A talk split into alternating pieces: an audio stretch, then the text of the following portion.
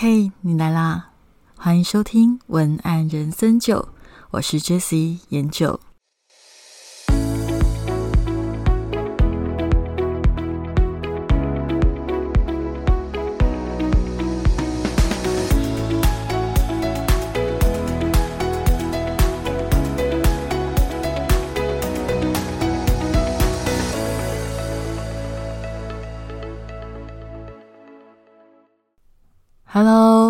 是研究。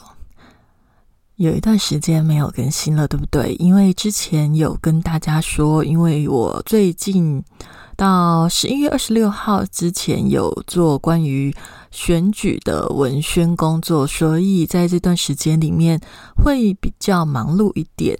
那因为这个工作它的变动性比较大，也常常会有很多。比较临时的稿件会进来，所以时间比较零碎，那就尽量的更新。因为我在这一段嗯比较忙碌的工作时间里面，我自己反省了一下，我在遇到某一些特定的状况的时候，都会格外的容易焦虑。所以我就在想，到底是什么样的情况下我会那么容易焦虑？我发现我每次在收到美编稿的时候，我常常是格外的焦虑。那为什么我收到美编稿，我常常会是格外的焦虑呢？因为如果是自己比较呃长期配合的美编，就比较不会，因为他们通常会知道我的习惯以及我说的重点是什么。但我格外焦虑的原因，是因为有时候你参与一个团队。如果他们本来就有既定的美编，或者是如果说他们的美编是自己找的，好，类似这样子，团队是他们自己组的，那我只是其中的一份子。有时候他们的美编并不是我熟悉的美编，那会发生的情况就是他的设计功力以及。他的沟通方式我都不熟悉，所以收到文不是惊喜就是惊吓。为什么会有惊吓的这件事情？惊吓的原因应该是因为我会发现，例如说，因为我呃比较早开始就有做书本编辑出版的工作，所以其实我很熟悉、擅长编排文字的美编，但是我也。知道，其实并不是所有的美编他都擅长编排文字，因为在我出道以来，我也有遇过很多的美编，他可能是比较擅长去编排字形、编排呃图片，或者是设计 logo，就是那一种形状的东西，但是他们对于文字的敏感度是比较低的。所以我这里先跟大家分享这个观念。有时候啊，就是如果你刚好有需要去找美编的话，你真的要特别的注意的是，这个美编他到底擅不擅长编辑文字？编辑文字的美编跟擅长画图的美编，有可能是同一个人，也有可能是不同一个人。我最常遇到的是擅长画图跟做图形的美编，他们很有可能是不擅长编辑文字。也不太知道要怎么去用文字展现出美感或重点，这个是我遇到的一些状况。所以，如果说你现在有需要找美编的话，请你务必去看他作品是不是你要的类型。例如说，你现在要做的是销售业，销售业也许文字很多，那你就要去找那个美编，他必须擅长编排文字。那如果你做的产品官网，里面可能字很少，图很多，那也许你可以去找一个比较擅长编排图片或者是设计图形的美编。那这个是一个经验的分享，算是题外话。好，那就是我在这段时间里面，我常常遇到惊喜跟惊吓这两个状况，所以我逐渐的发现，我的焦虑常常来自于我无法掌控美编的初稿状况，然后我再深一步的去看为什么他们。的稿件如果有一些 NG 的时候，我会觉得很焦虑。我后来仔细想，为什么我会焦虑的原因，是因为第一个，我有可能是有一点生气。生气什么？因为如果你犯了一些基本的错误，例如说字体大小，然后呃字很难阅读，或者是编排的动线很奇怪，那就是奇怪到让你觉得它很像是基本错误的那种奇怪。那这种我会很焦虑。那为什么我会焦虑的原因，是因为我会连带的去思考，我必须要花更多的时间成本去做沟通。在这样的情况下，我就会进一步去想，不晓得这些呃合作的人，大家彼此对于工作的定位还有想法是在哪里的呢？因为我其实也有遇过一些。不不一定是美编，有的是文案人或者是行销人都可以。所有的接案的人，其实都有可以这样子去讨论啦。就是有一些人，他们的想法可能是觉得老板怎么说他就怎么做，这样就好了，不会举一反三。那有一些人可能他就会比较愿意去抓你到底需要的是什么，然后。大概你提一下，他就会帮你做到比较完善。我就在想，为什么有的人会愿意做到这么完善，有的人就会好像他只希望你呃一个口令一个动作。除了可能出道时间的长短以及他是不是新手这个问题以外，我觉得还有另外一个部分，是因为这些接案人大家各自对于自己的角色定位其实是不一样的，所以啊。我觉得今天这一集，它会适合如果你是想要接案的人，或者是已经开始接案的人，或者你如果是老板，你目前正在想要找人外包，我想你听这一集都会让你对于。这个感觉好像很复杂的接案世界，会有一个基本的想象跟认知。那也希望这一集可以帮助到你，比较容易找到对的人，或者是比较容易知道要怎么样让自己变成老板心中对的人。好，那刚刚有提到啊，就是接案人常常会讲到一个状况，这一件事情我大概已经快要十年前都听过了，但是其实听的时候我没有全然的同意。就是接案人常常会讲怎么做，老板都不会满意。那当时其实我听到这句话的时候，为什么我说不会完全同意的原因，其实我也说不清楚。但我总觉得不能把做不好的事情全部推给老板或者是消费者。例如说，消费者水准不好，老板水准不好，所以怎么做他们都不会满意。基本上跟老板沟通以及跟消费者沟通，这个就是你的专业啊。那怎么可以去做这么轻易的抱怨呢？好，那当然那个时候的我其实也还不算是有足够的精力去判断这些事情，只是那我内心的小声音。所以在过了在更长的时间以后，到现在想起来，我觉得我可能可以对这件事情做一些讨论了。我觉得啊。尤其是我以前都是乙方，所谓的乙方就是接案人，就是承接承包案子的人。但是因为我现在旁边有更多的伙伴在跟我一起工作，所以其实我的角色也会从乙方又变成甲方。那当我的角色从乙方变成甲方之后，我发现我越来越可以了解这个问题的症结到底在哪里了。我这里要讲的接案人啊，有可能是文案，也有可能是美编，有可能是设计师，我觉得都可以。这个大家不要嗯觉得我只是单一的哪一个族群，其实大家就是去听听看。如果你生活里面刚好有类似的角色，你们可以自己去对照啊。好，我觉得啊，我我单刀直入的说，其实如果呃你觉得。怎么做，老板都不会满意。在我从乙方变成甲方之后，在我的观察里面，其实很遗憾，有可有有一个可能是你不够专业哦。那为什么要这样子说？第一个就是像我今天在开头的时候跟大家聊过的一些状况，我都做一个整理。第一个就是你有可能犯了基本的错误。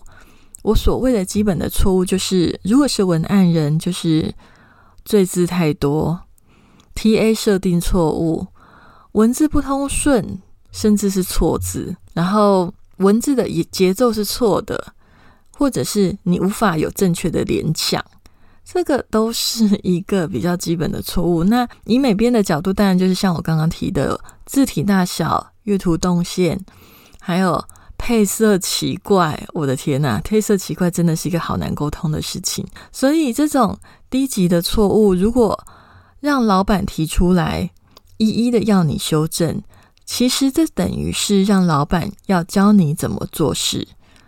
但是大家要知道，职场不是学校，老板也不想要付了钱还要教你，这样真的感觉很不划算。而且我要说的重点来了，通常老板会外包，他可能自己也没有很专业哦。所以通常老板的状况，他可能是他看到你的作品觉得有点问题，但是他讲不上来，因为讲不清楚，所以就会等于说他讲不清楚，他不喜欢哪里，可是他就是不喜欢。然后你自己又犯了那些基本错误，你也不知道要改。当然，就是老板只是知道不喜欢，可是他也是模模糊糊的叫你改，你也模模糊糊的，就是听话照做。当然，怎么改、怎么错、怎么不对盘，因为你不知道老板要的是什么，而老板他自己也不知道他要的是什么，这个就是一个很大的问题。那这个是第一个问题，我我今天提到都是我遇过的哈。那第二个问题是什么？第二个问题是。你有可能做不到老板想要的，也就是说，老板他可能对于成品有一个想象，但是你接了之后，你才发现他的想象的那个等级，有可能你无法满足他，可能就是你的经验不足，或者就是实力还没有到，所以做不到。但是当时你接的时候，老板跟你都不知道你们做不到。或者是老板他根本不知道这个要求很难，他事后提出，然后提出之后你发现这根本你做不到，那怎么办？就是除了老师跟他讲你做不到以外，要怎么办？其实啊，我跟大家讲一个观念，因为老板就是不专业，所以才找你。然后如果你一直要老板告诉你要怎么做，这个根本就是缘木求鱼。如果你发现啦，那个老板他跟你讲的内容。有可能是你的实力做不到的，就是去找救兵吧，在同业等级比你高的人来支援你，或者是指点你，这样都很快。例如说，我以前就有当过很多次的救火队啊，救火队有时候有时候就是你直接帮他改，还有我有遇过接案人，他们真的需要救火的时候，就是直接付费预约咨询。然后请我在预约咨询的时间里面告诉他这个呃，例如说这个销售页他要怎么改。那当然在预约咨询的时间里面，我就会直接跟他讲我看到的问题，以及它的架构哪里错误，正常的架构应该要怎么做，以及他的资料缺了哪一些东西，还有他的下标方式。或者是他的字太多，或者是他的呃废话太多之类的，我就会直接在呃付费咨询的时间里面直接告诉他。那这个其实是一个很好的方式。那我为什么说很好的方式？是因为我觉得把案子做好总比把案子搞砸好，对吧？尤其你是初学者。你刚开始接到案子，如果你发现这个案子 hold 不起来，与其把它做烂，你还不如赶快去找人救你。我觉得这个反而才会帮助你后续就是有比较好的口碑。这个也是提供给你参考。好，那第三种状况，第三种状况跟第一种状况有一点点类似，可是不一样。第一种状况是老板。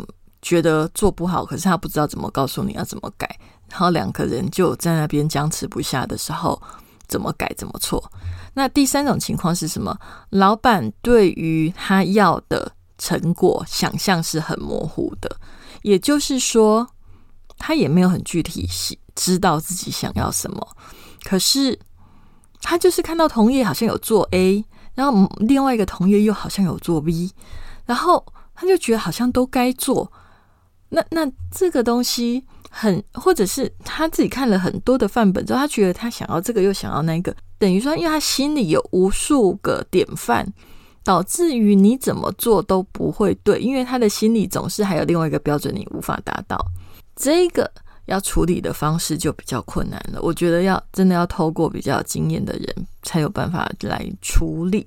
你如果真的遇到了，你可以听我的 podcast 里面有一集是在讲我阻止老板改标题的那一集 podcast。如果你需要的话，你去听那一集，因为那一集有比较呃仔细的拆解要怎么跟他们沟通。这个部分段数要很高明的原因，是因为通常。老板的一个问题里面，它包含了很多的问题。一个需求里面，其实要整合很多的要素才能满足他的需求。但是老板不知道，有可能老板的要求其实要透过美术设计来处理，或者他的需求其实要透过打广告才能解决。但是老板他不知道，他可能就是，例如说你是文案，他就要透过文案解决到。所有他想要解决的问题，但是你知道你的文案只能解决到什么样的程度？其他的地方他必须要其他的资源整合进来，才能完成某一个目标。这个东西就是变成是比较需要有经验的接案人比较有办法处理啦。那如果你不够有经验的话，就会很容易跟老板两个人一起陷入一种。也是比较模糊的状况，但是这个真的就要比较靠经验了。希望就是如果有有朋友真的有遇到的话，需要讨论也可以私讯给我。好，那我觉得其中还有一个点还要特别注意啦，就是请你不要伤及老板的自尊心，你不要太急，然后或者是觉得老板的问题太白目，或者是你自己觉得老板的问题太。呃，没水准好了。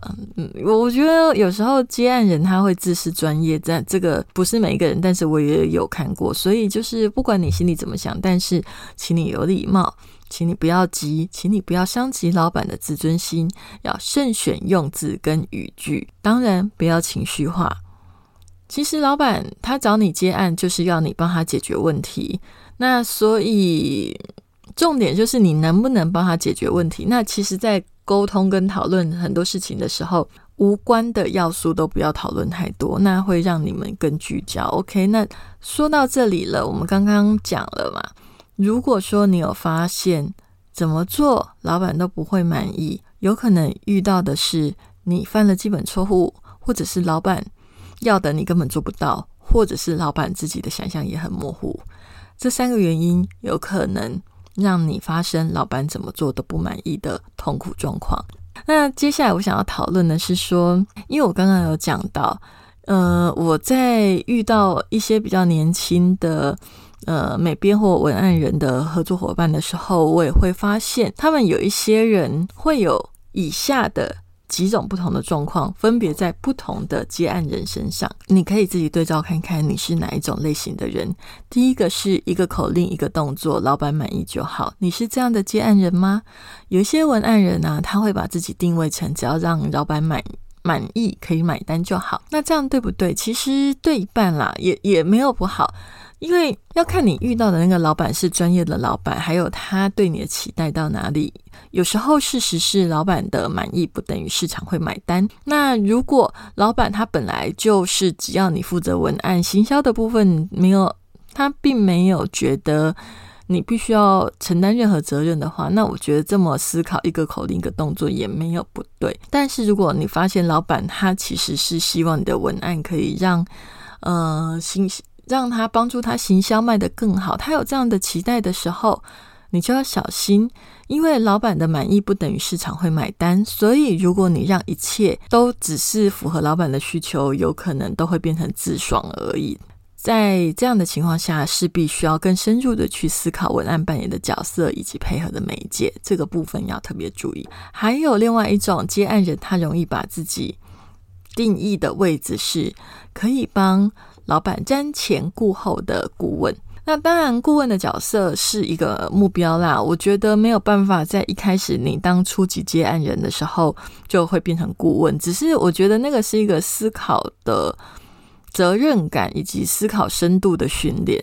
我之前就有跟我的客户聊天，有聊过，就是因为我的文案，我我在培养我的文案工作的过程里面，我刚好经历了电商的崛起。而且是初步初期崛起的那个时代，就是那个时候还没有人知道什么是销售业，所以销售业随便写随便红的那个时代。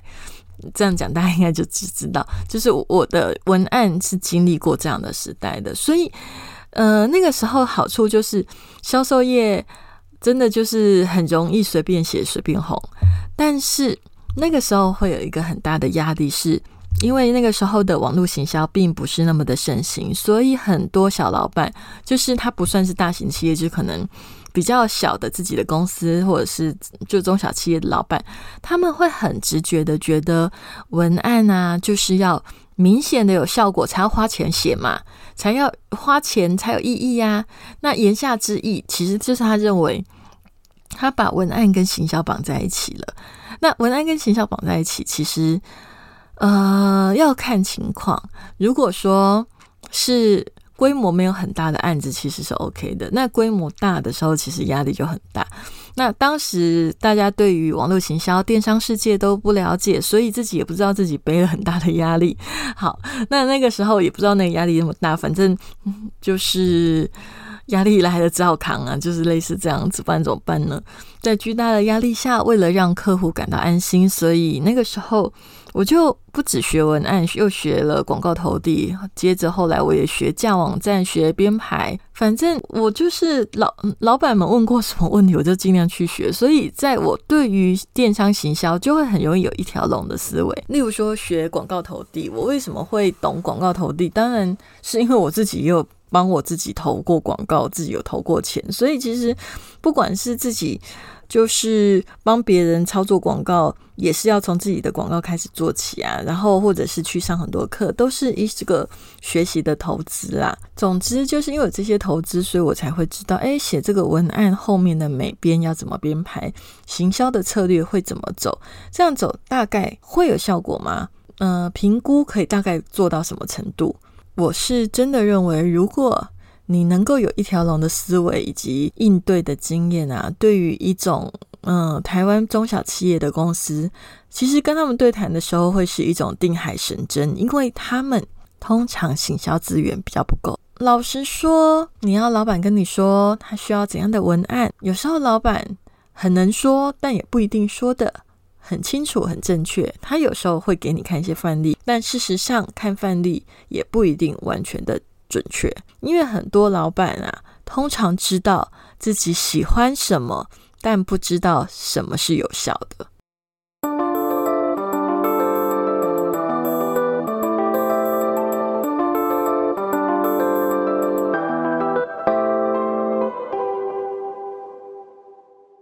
如果老板只知道自己的喜好，却不知道什么是有效的，然后你也不知道什么是有效的。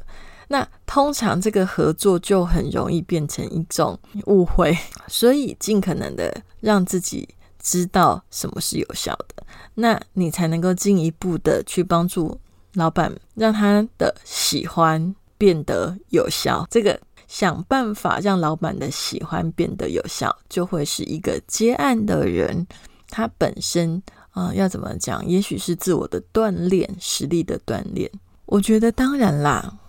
我刚刚讲的那一条龙的思维，目标是目标，但是呃不一定马上可以达到。实力不足的时候，我们可以怎么做？因为我最近刚好接触了一些也正在接案的朋友，那我想要跟他们也分享一些呃我的经验谈。其实实力不足的时候，你至少要愿意去找适合你的案子。那什么要叫做适合你的案子？其实适合你案子就是有一种类型的业主，他可能会。主观意识很强，他就希望你听听话照做。确实有这种哦，他不会很希望你提建议，因为他确实就是希望你像一间代工厂一样做出他想要的东西就好了。这个其实也是不错的哦，因为他你就做出他想要的就好啦，因为他没有想要你负担。其他后续行销的责任，或者所以他的满意度就真的只有绑在他喜欢。那那我觉得这样的案子也不错。或者是对方的公司他本来就有自己的行销部门，你要做的只是行销部门指定的素材，那这个也很好，因为行销端本来就有专业人才在扛，所以你不用担心那么多，配合他们你也会成长。我觉得这个也是一个不错的案子。那总而言之。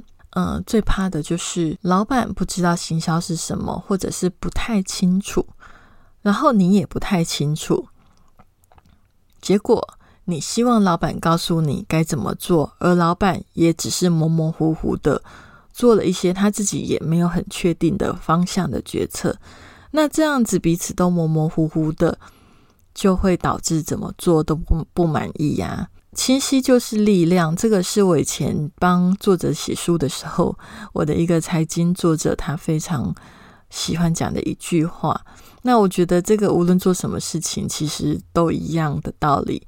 很多的卡关就是彼此心里都没有画面，不知道做到什么程度是对的，这样就很容易卡关啊，事倍功半啊，花很多时间在讨论，可是根本都没有。主轴，然后聚焦也错误，所以根本得不到效益，不知道问题出在哪里。所以，如果可以，请你不仅要知道老板想要什么，更要去知道老板需要什么。这个是一个接案人他应该要给自己的一个努力的目标。就分享我最近在做的另外一个案子，跟大家呃做一个接近好了，就是我。因为我在比较久以前，其实刚出道的时候就有做书本出版、编辑、访问这样子的工作。那刚好最近也有一个客户，他们第一次想要出版书籍，大家都有这样的想法，但是开了可能一两次会以后，发现好像讨论不出任何聚焦的方向与方案。那其中因为有一个。朋友他认识我，他就找我去跟他们一起开会。那因为我的加入，就很快的把整个出版的方向聚焦，然后雏形出来，画面出来，大家也知道要提供哪一些资料，嗯，然后哪一些资料是需要的，然后很快的，他就很有效率的，呃，被完成了一个当初我们也没有想象到的完整的版本。其实这个为什么它可以达到这样的效果，就是因为我知道出版的过程，以及我需要引导他们聚焦在哪些事情上面。所以这个就是典型的老板想要一个东西，他有画面，可是他不知道要怎么到达。所以如果他找我，我也不知道要怎么到达，跟他们一起讨论的话，那就会变成说老板的。呃，方向模模糊糊，我的方向也模模糊糊。我希望老板告诉我该怎么做，老板也希望我我告诉他该怎么做。那我相信有一些接案人，他可能有遇过这种情况。其实这样是最不好的情况。我也是因为不想要遇到这样的情况，所以我才会督促自己不断的努力，增加很多的经验值。所以我很容易在加入一个团队，或者是。担任顾问、接受咨询的时候，我都可以很清楚的让你看到方向、看到目标。这个都是经验的累积，也是因为从一开始我就给自己这样的一个定位，我必须要成为这样的角色。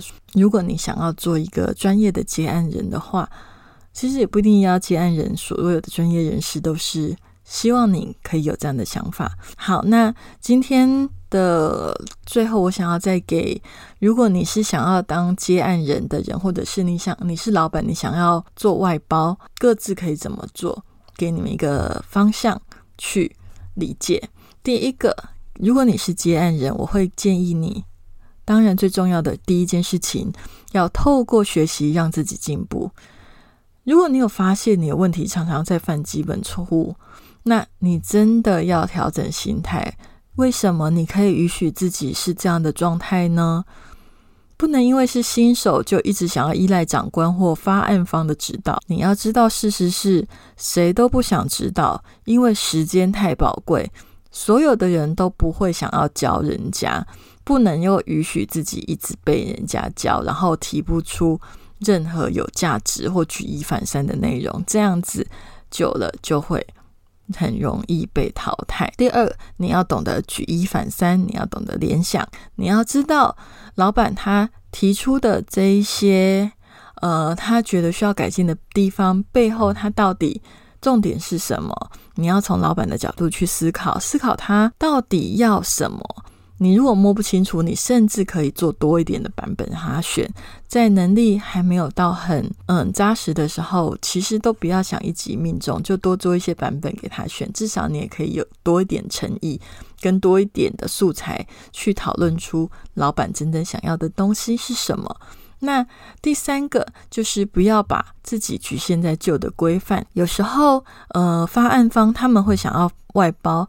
就是希望做出更好的价值，所以有时候你也不要只有去看他们过去的作品，然后就是觉得做到类似的等级就可以了。你一定要去想，做到类似的等级以外，你还可以给他们更多什么？那这个给他们更多什么，就是你跟其他接案人不一样的地方。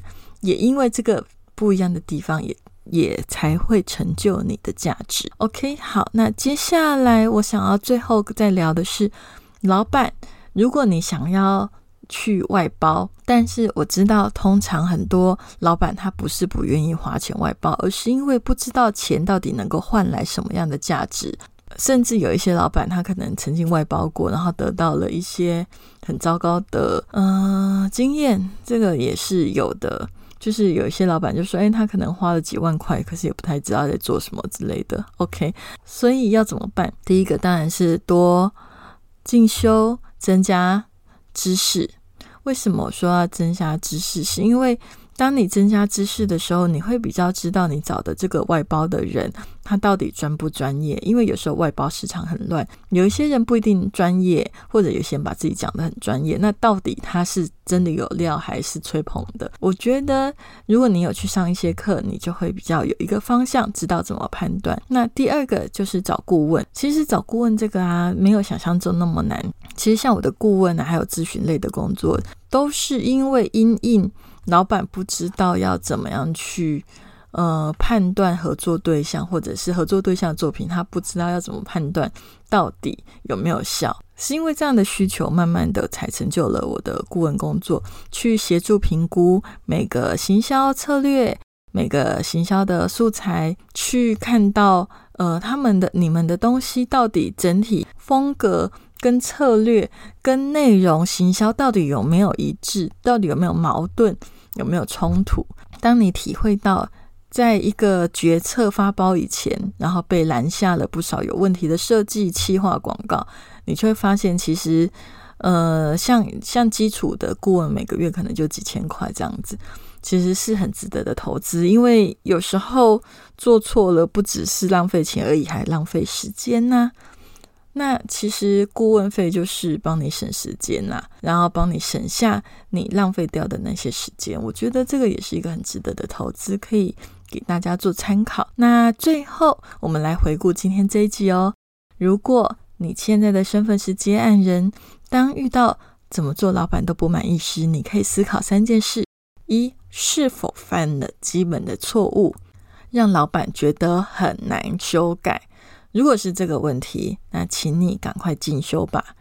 第二个是，是否你的功夫底子根本就做不到老板要的？如果你发现我考老板要的，我好像做不到，怎么办？除了坦诚以对以外，还有一个办法就是去找救火队，这个也是一个办法。第三，如果说你发现老板的想象一直都很模糊，无法聚焦，那就请好好沟通，注意耐心跟他讨论。不要太情绪，当然还有个办法，找救火队，这个都可以。最后就是建议接案人啦，一定要常进修，要举一反三，要突破你的旧框架，那才能做到这三件事情，才能够慢慢的。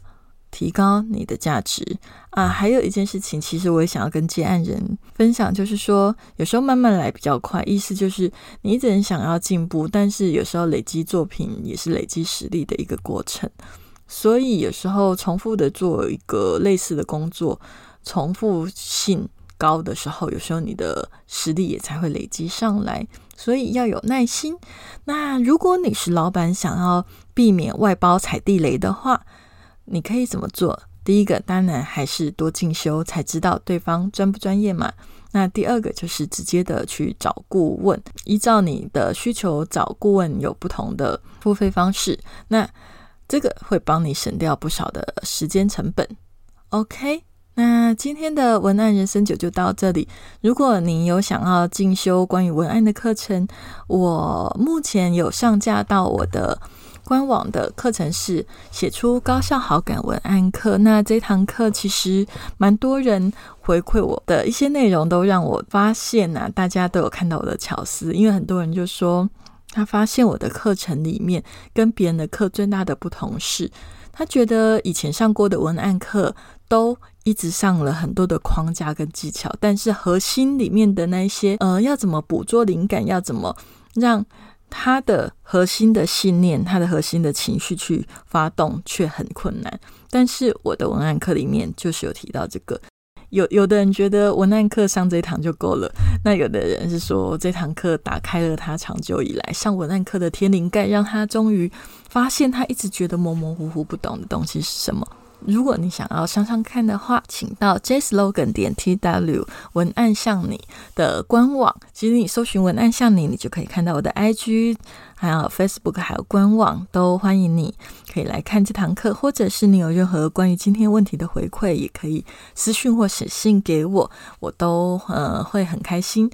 预告一下，就是呃，虽然我前阵子停更了一阵子，但是其实我一直有在准备内容，所以。应该这阵子大概准备好之后，我就会比较，应该是说，我就会有一个主题性的 podcast 更新给大家。那那个那个内容就有有更丰富，然后也不一样的面向跟大家做分享。那也会陆续会有新的课程在年底以前，大概十一、十二月的时候会有新的课程上架到官网。那我也欢迎你来上我的课。那如果我有一些案子可以跟你分享。或者是带着你一起做的话我也会从我的学生里面去挑。好那今天的文案人生就就到这里欢迎你给我五颗星星的评价及留言那我们就下次见喽拜拜。